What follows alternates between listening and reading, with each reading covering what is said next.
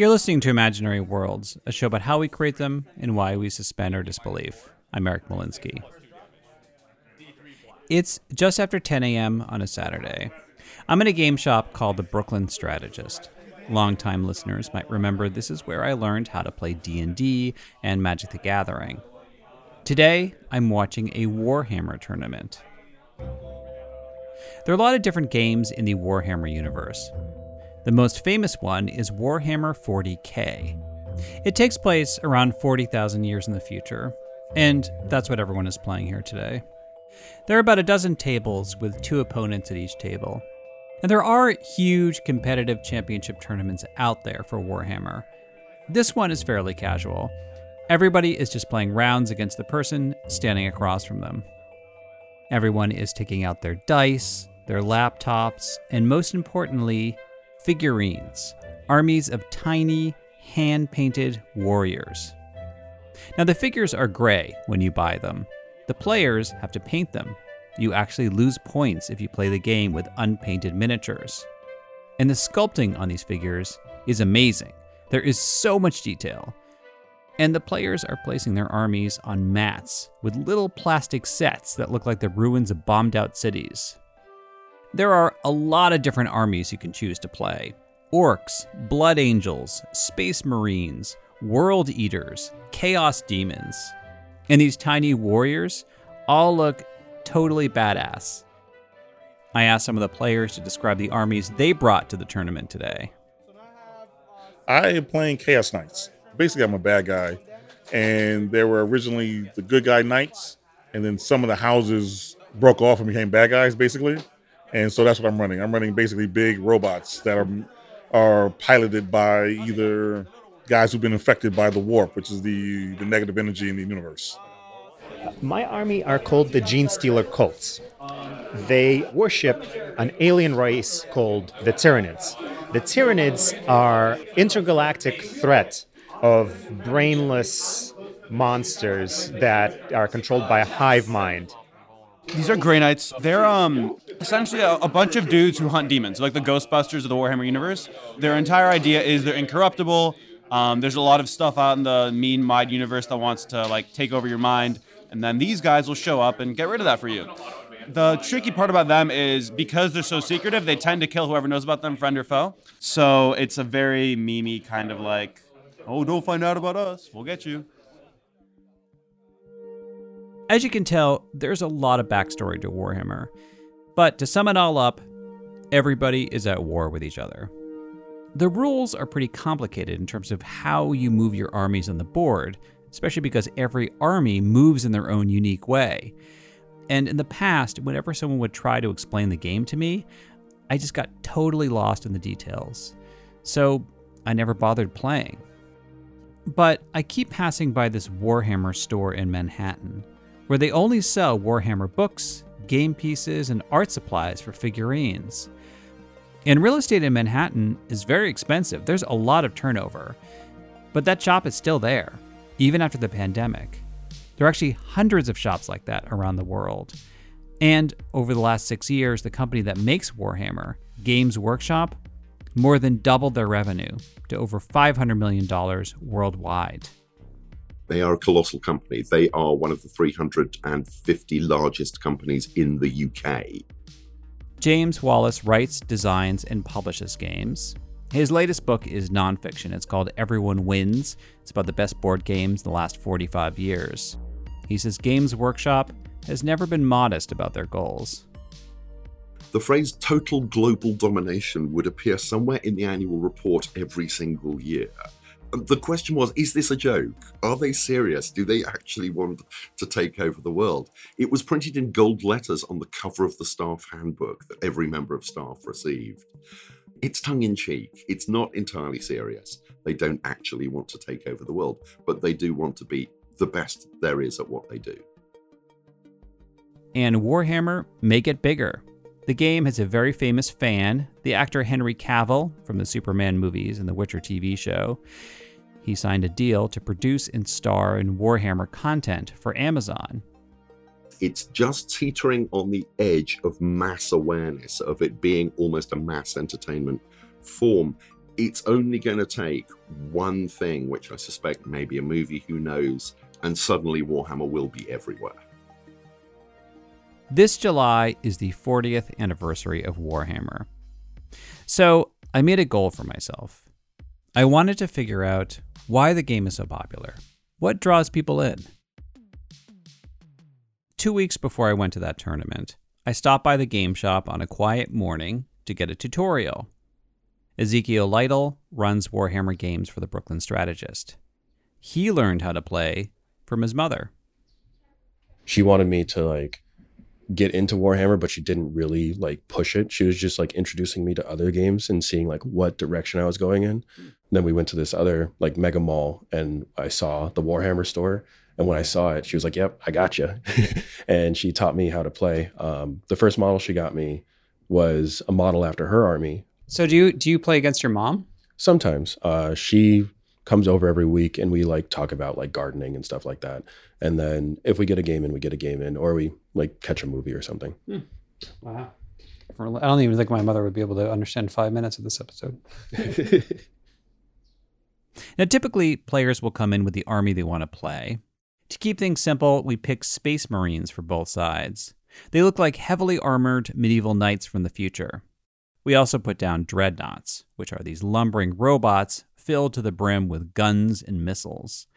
Where you place your armies on the game board and how they move is very important. So uh, the game is played using tape measures or other forms of measurement tools. Uh, so we have like this little six-inch easy to measure device where you have a three-inch end, a two-inch end, a one-inch end, and a six-inch end. Because most units have a base movement of six inches, uh, it's always detailed in the different data sheets here. I was not surprised to see data sheets or tape measures.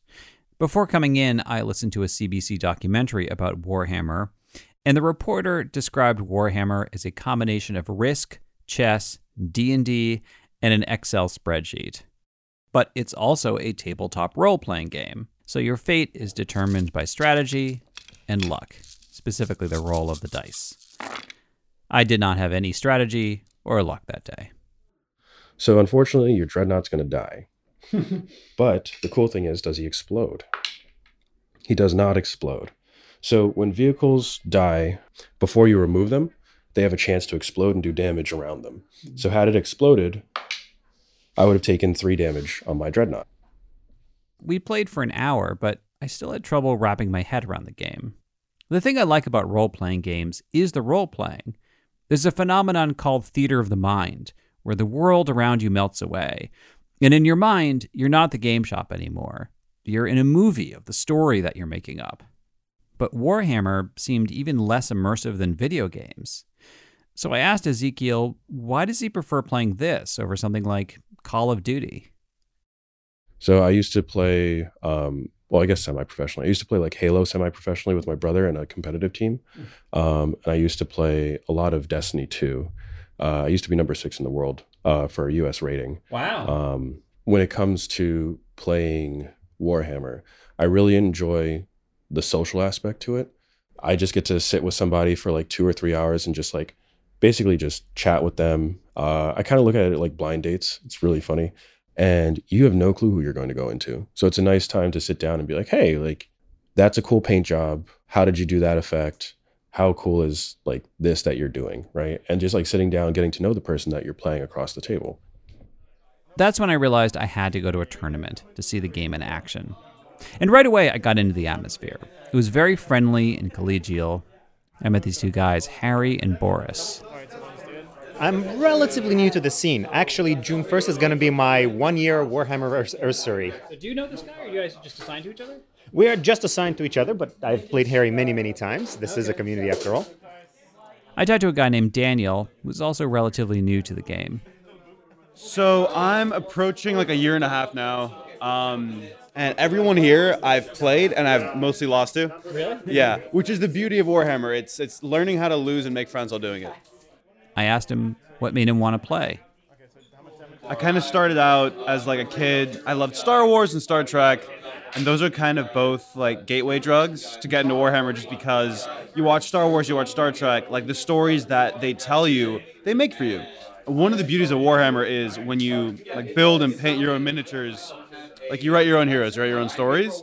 So it's almost addicting where like you collect a model and in your head you write a story for him and then you get to come out like and fight a battle against your friends with him and then you get to see that guy die. I was asking about that because I mean I play a lot of D and D, and the thing I like about D and D is the theater of the mind aspect. But I was wondering, is that does that happen with Warhammer? So I think that it would be nice if I could do that. I think that I um I grew up playing chess and I do view playing a Warhammer game kind of similar to chess. Um, but the theater of the mind is like when you're building and painting them, that's when the theater of the mind comes to play. Models on the table when you're on the board, there's so many rules to handle. You have to interact with your opponent so much. It's difficult sometimes for me to maintain that level of immersion. Yeah, it also it feels kind of legalese. Like you know, in a, in, a, in, a, in a courtroom, the two lawyers have to show initially all the evidence they have ahead of time, so they know to prepare for each other. It's kind of like that. It's not only a lot of that, it's also a lot of like legalese declarations. So it's like at the start of Battle Round 2, I'm going into the Tide of Shadows, which means you can't do this, that, that. And like there's a lot of gotchas. So if you shoot me, I can just teleport away. You can't shoot me anymore. And there's a lot of etiquette when it comes to declaring, oh, it's risky for you to do that. You shouldn't do that.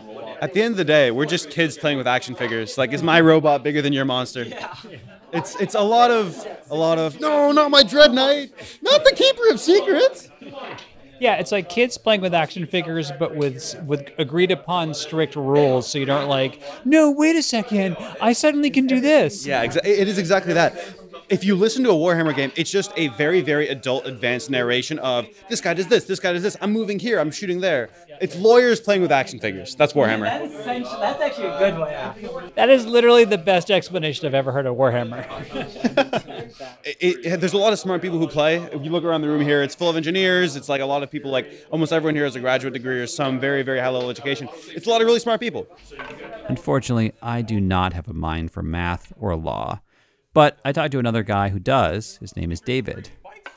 So it's funny, you're talking to someone who's a JD MBA who works in finance. So, you know, from a rules lawyering perspective, uh, let me put it this way: if someone's good at Warhammer, they'll probably do pretty well in the bar exam. They'll probably do pretty well just in law school. But the game is good for all different ages. In fact, I found two kids in the other room. They're quietly assembling figures that they had just taken out of the box. This is Dante. I'm putting uh, together a Contemptor Dreadnought from Horus Heresy, but I'm using it for Warhammer 40k. Uh, it's gonna be used as my heavy support for my Black Templar army.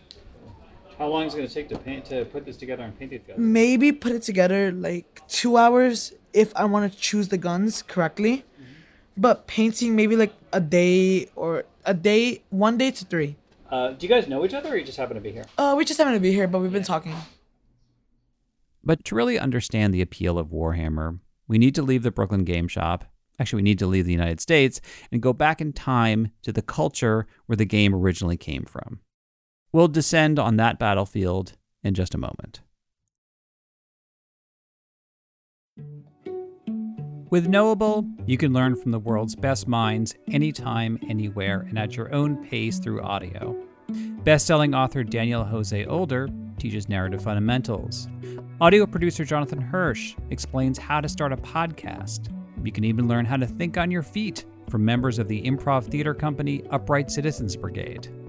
Knowable is accessible on your phone and on the web, and each audio course is broken down into individual lessons, usually around 15 minutes long. You can explore at your own pace, and each class is supported by downloadable materials, lessons, recipes, and more. As an Imaginary Worlds listener, you get an annual membership to Knowable for 20% off. Get unlimited access to every Knowable audio course right now. Just download the Knowable app or visit knowable.fyi or download the app and use the code Imaginary Worlds for an additional 20% off. Shaker and Spoon is a subscription cocktail service that helps you learn how to make handcrafted cocktails right at home. Every box comes with enough ingredients to make three different cocktail recipes developed by world class mixologists. All you need to do is buy one bottle of that month's spirit, and you have all you need to make 12 drinks at home. At just 40 to $50 per month, plus the cost of the bottle, this is a super cost effective way to enjoy craft cocktails. And you can skip or cancel boxes anytime. Invite some friends over, class up your nightcaps, and be the best house guest of all time with your shaker and spoon box. get $20 off your first box at shakerandspoon.com slash imaginary worlds.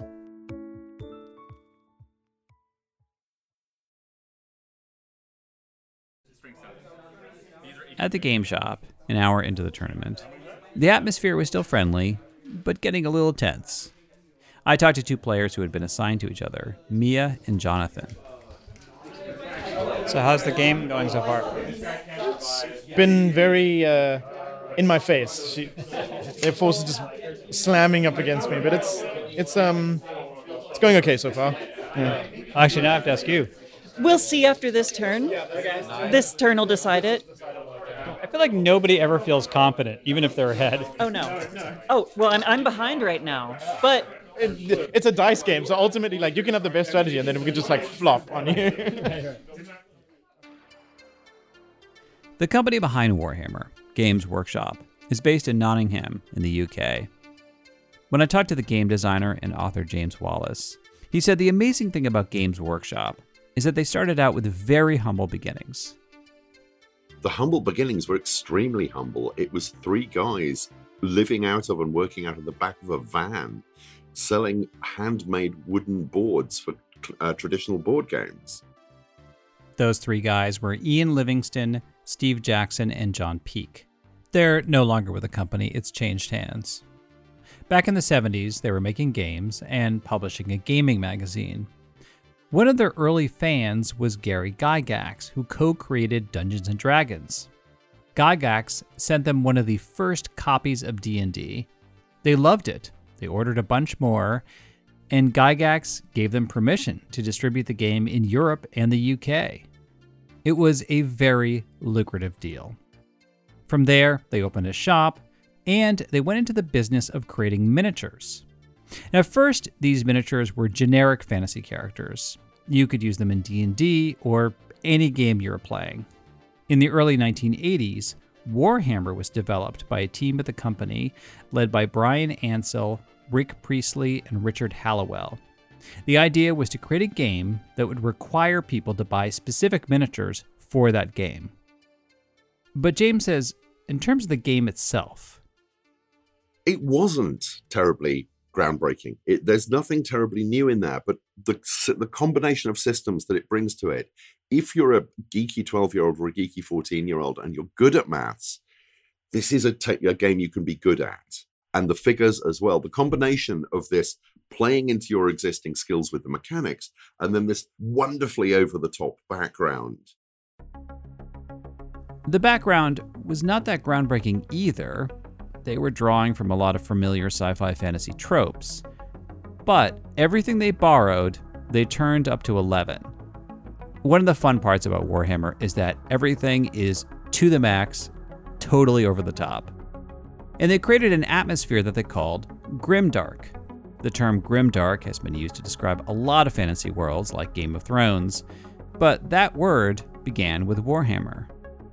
I don't want to live there, but as a place to spend some time mentally thinking about the balance of powers and the tensions between the different factions, where alliances may form, where they may not, the drama of the whole thing.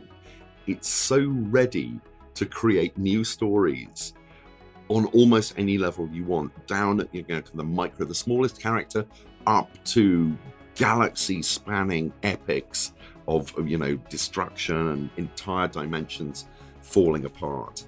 It's all underlain by the central premise of the whole thing, which they used to print on the box lid. I'm not sure they do anymore. In the grim darkness of the far future, there is only war.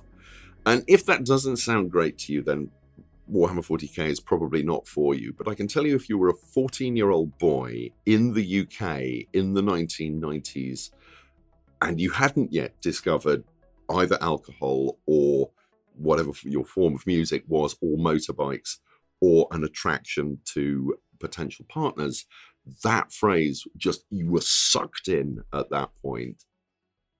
James wrote novels that took place in the Warhammer universe. Although Warhammer is actually a multiverse, and the novels that he wrote took place in a universe called Warhammer Fantasy. It was influenced by Lord of the Rings and Conan the Barbarian, as opposed to Warhammer 40k, which is more hard science fiction. I was curious how he wrote for a universe that is so grim dark. And he said he didn't focus on the generals. These were the peasants, these were the low level characters within the world, scrabbling to make a living in this world where chaos could swoop in at any moment. You could be invaded. There, you know, might be, you might be rounded up for the army. It was the antithesis of Dungeons and Dragons, which is always about heroism and getting the gold, whereas Warhammer Fantasy Roleplay has always been much more about can you survive until tomorrow? While I prefer to work with sympathetic characters, I have friends who almost specialize in taking characters who are, are brutal and finding an interesting angle to tell interesting stories about them. But there's a danger to writing books in a world that is constantly at war. They blew up the Warhammer world a few years ago. Literally, it no longer exists in their universe, it, as a, except as a charred cinder. I'm kind of miffed about that because I wrote some books for it and those immediately went out of print. But Warhammer 40k, which has always sold better than Warhammer Fantasy, there are no good guys. There are no good races. It takes the same structure as, as Warhammer, all of these different um, species and, and races and chapters and none of them are good. Even the humans are, are, dominated by this essentially this religious cult based around the, the emperor, who is functionally dead and has been for tens of thousands of years and requires sacrifices to keep his brain functions. It's all labyrinthine in that way that is really pleasing to puzzle out and put all the details of the background together and, and understand. But people go in going, oh yeah, I'll be the humans. That you know, they're they're human. They're going to be the, the good people in this background. Plus, they have they're the, the space marines with the enormous power armor, and they look really potent. And then slowly you realize that basically they're fascists. I mean, religious fascists with no no tolerance for anything that disagrees with their dogma, and they're not pleasant people. So. I mean, again, Workshop were always jokey about this stuff. They didn't take any of it terribly seriously. Some players did take it seriously. During the 2016 election, some people on the far right were equating Trump with the character of the God Emperor. There was also a segment of the fan base that were openly endorsing the fascist beliefs of the Space Marines. There are actually a lot of media stories around this from 2016 to 2020, and that caused a big backlash within the Warhammer community against these players the company itself has come out very publicly and said it is the game is it, the game itself is not political. They do not welcome people following extreme political views to their events. They don't want them as part of their community. One of the things that made the company work, part of the magic formula that turned them from scrappy little games distributor into this global force, is their chain of retailers because they're not just shops, essentially, they're clubhouses. They are where like minded individuals meet up and chat, find the latest news, get painting tips, buy stuff, and play the game. And so they have actually worked to exclude people who want to subvert Warhammer for their own political ends. What really annoyed a lot of players was that the fascist element of the fan base clearly missed the fact that the game is a satire, specifically a British satire, at the game shop in Brooklyn, a couple players, including Harry, told me that's what they liked about the game. Some proof of that is the fact that one of the scariest creatures in lore, Ghazghkull Thraka, leader of the orcs, is directly named after Margaret Thatcher. Yeah. There's just a lot of funny stuff like that that's in the game, which is also funny. I know I have friends who just love talking about the lore. A lot of these are drawing on the same influences, particularly the British class uh, awareness of class and also a, a, number of British authors. Michael Moorcock, in particular, they take quite a lot from Michael Moorcock. The idea of chaos comes from, from Moorcock, but also the idea of eternal struggle against implacable forces. The company's been, it was originally founded in London, but these days it's it's been in Nottingham since the mid 80s. Um, Nottingham, a post-industrial town, has been through some considerable hardships. Um, you know, part of the, the coal and steel belt back in the day those industries literally no longer exist in this country. So they know about depression, they know about hardship. So that sense of grimness and at the same time silly humor and puns scattered through the background all the way. So just as you're expecting, uh, could this get any grimmer? There will be a daft joke. I mean, it, it comes out of also, you know, the British, depending on who you spoke speak to. But as far as the British are concerned, we invented heavy metal and things like that. And the, and the influence not only of the, that music and its tone, but also the graphic design of the album covers. You can see a lot of that. Games Workshop's logo itself looks like the logo of a heavy metal band from about 1978.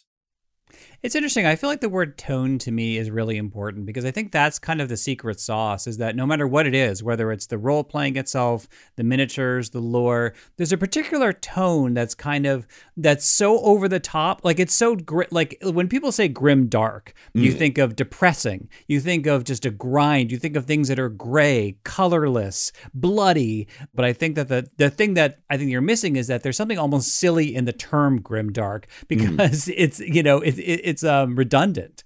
It's not so dark. It's grim dark. Yes, absolutely. The overriding tone is is dark, but finding the flashes of humor and the silliness and the weirdness as well. The weirdness is really important. The other thing, it's not dark. Gra- graphically, it's not dark. Colorfully, this this stuff is it is bright. It is very very attractive. It is immediately recognizable. The Necrons, who are the undead ter- Terminator style robots, but with Egypt style lore built in. And again, when they came out, we were looking at going, it's Egyptian Terminators. I'm not sure about this. Give Workshop a couple of years. They've sorted it out. They have their, their own look and feel and tone. And now people are collecting these things. There's a rare a range of kind of water creatures and air creatures. And they look like in plastic gusts of wind or showers of, of and it's how how can you do that in plastic it's just i don't understand how these things hold together and just don't fall apart the moment anyone picks them up If the tone is the secret sauce, I think the miniatures are the killer app, to use a phrase from the tech industry. Buying miniatures can be so expensive and so addictive. The Guardian described Warhammer as, quote, heroin for middle class nerds.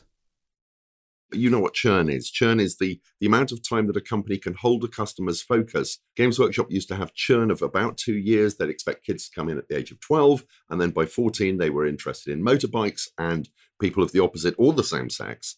Those kids have grown up now. They've got jobs. They've got an income and they can go out and spend the warhammer equivalent of the $500 millennium falcon set and that exists within the warhammer world there's a story that they have a division, Forge World, that creates beautiful high high size, big size resin miniatures of of things within the Warhammer 40 uh, K background. There are giant robots. Basically, these are gothic giant robots. They look like walking cathedrals. They created a Titan in resin and took it to a workshop event, thinking that there might be a global market for I think about 20, maybe 25 of them.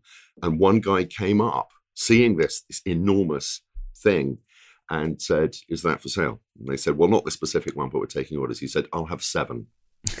um, and now it's just part of the production line. And these retail for hundreds of pounds. And there are people who, who will bring to the table entire armies of them because they have the disposable income to do that. These were the things they lusted after when they were kids. Now they can afford them. They're living the dream. May not be your dream, but it's their dream and they're very happy. I started thinking about Warhammer as three subcultures rolled into one. There's the game itself, and people enjoy the strategizing and the socializing. But if you just care about the lore, there are novels, video games, and other content that you can delve into without even playing the game. And then there are the miniatures. There's an entire community around the world of people who are just into painting those figures. And there are contests like the Golden Demon Award to recognize the best miniature painting. And these artists have huge followings across social media. They set a high bar. At the game shop, Daniel told me that he feels the pressure to live up to those standards. There's a lot of technique that goes into it. So I've, I've gone back and watched like painting tutorials about like how like I, I do a lot of fire painting. So like going back and seeing how like classical Renaissance artists paint fire. That's where I drew my inspiration. Well, tell me about that. Yeah. So, what did you? What you studied like uh, famous artists or to, to figure out how to paint? So there's a lot of nature painting done by the Hudson School, and like the, when I, I moved to New York about a couple years ago, and I went to the Met and I saw some of the Hudson School art paintings and the way they did the reflections of, of the sun on water and it feel like the sky was on fire. That's what gave me a lot of inspiration to paint them. And then there's a million YouTube tutorials about how to paint. It's like a it's a bit of a like a drip drip drip of you start painting, you start painting, and it first seems hard. I don't know how to paint. Next thing you know, it's 18 months later, and you're looking up tutorials about how Caravaggio is doing fire. Wow, Hudson Hudson School and Caravaggio. You're uh, doing some. I my my my art school background is uh, is definitely being put to use today. I talked to another guy named Ronnie who rejects all of that. On that particular day, his army was painted. But Everybody knows that I don't paint, so this is like a miracle. Painting is a painting is a sensitive top, topic with me. I hate painting. I, this is not part of the game that I enjoy at all. I really just like playing the game. I like building this. I like doing everything else but painting. Uh, I have had people that help me out with the painting. Uh, so some of the friends have taken pity on me and uh, offered to paint my stuff because they're tired, sick and tired of seeing me just playing gray models for year, year after year after year. what inspired you to finally start painting? I wanted to play them competitive. I, basically, is that rule where you give up 10 points for unpainted. Had it uh, bite me in the butt several times. So I was like, you know what? I'm gonna just paint these models and I'm gonna stop giving up these handicaps to people. Like this game. Oh, yeah. So this game would have been a game that I would have lost if I was giving up the 10 points unpainted. Because it was 75 82. I would have had 72, and then I would have been like, ah, painting gets me again. after a few hours, the tournament was heading into a lunch break. So I checked in with everyone to see how the first round went. The tone was still very friendly. In fact, when I talked with Boris and Harry, Harry was being so critical about how he played. I thought he lost. No, he won the game. He, Oh, oh yeah, no, no. annihilated me. He's scoring maximum points. He's he scored 100. I have literally the worst matchup for him in the entire game. like, maybe? Is there anyone who's worst matchup? I thought the way you were talking, I thought you lost because you're just like, oh well, if you had gone first. Da, da, da, da. No, no, no, no, no. I had a really good match for you, honestly. I think I played it well. He didn't just win. He like annihilated me. This is To be fair, I didn't understand how bad the matchup is because you know your faction better than I do. And poor Daniel continued his losing streak to almost everyone he's played. But he still had fun. At the end of the day, I, I didn't respect his speed, and I deployed my army too far forward. He was able to essentially walk up the board. He had the first turn. He walked up the board and kind of just killed me, and that was that. It's pretty much if if on the bridge of Khazad-dûm in Lord of the Rings, if when Gandalf goes, "You shall not pass," the Balrog like flaps his wings and flies over him and still passes. That's kind of that's kind of what happened. Whoops. When people talk about Warhammer, they often use the word hobby. They'll say it's a great hobby. And I don't think that hobbies get enough respect. As adults, we sometimes think of hobbies as trivial, a form of escape. They're not practical. But doctors have actually recommended hobbies as being good for your mental health and even physical health. Doing a hobby can declutter your mind, you're taking time for yourself. They can also be a way to find a community and open up your world. Warhammer is so multifaceted, it can be a great hobby for a lot of different types of people. It's still not for me, though. But the fun that everybody was having was infectious. I came away feeling inspired to do more of the games that I enjoy doing. In fact, I realized that I've let some of my hobbies slide. Having fun shouldn't be a guilty pleasure. It can be a noble pursuit, like total global domination with miniatures, spreadsheets, and tape measures. That is it for this week. Thank you for listening. Special thanks to James Wallace, Ezekiel Lytle, and everybody at the Brooklyn Strategist. On the show's Instagram page, you can see pictures of the Warhammer tournament that I went to. My assistant producer is Stephanie Billman. If you like the show, please give us a shout out on social media or leave a review wherever you get your podcasts. That helps people discover imaginary worlds. The best way to support the show is to donate on Patreon. At different levels, you get either free Imaginary World stickers, a mug, a t shirt, and a link to a Dropbox account, which has a full length interviews of every guest in every episode. You can also get access to an ad free version of the show through Patreon, and you can buy an ad free subscription on Apple Podcasts. You can subscribe to the show's newsletter at imaginaryworldspodcast.org.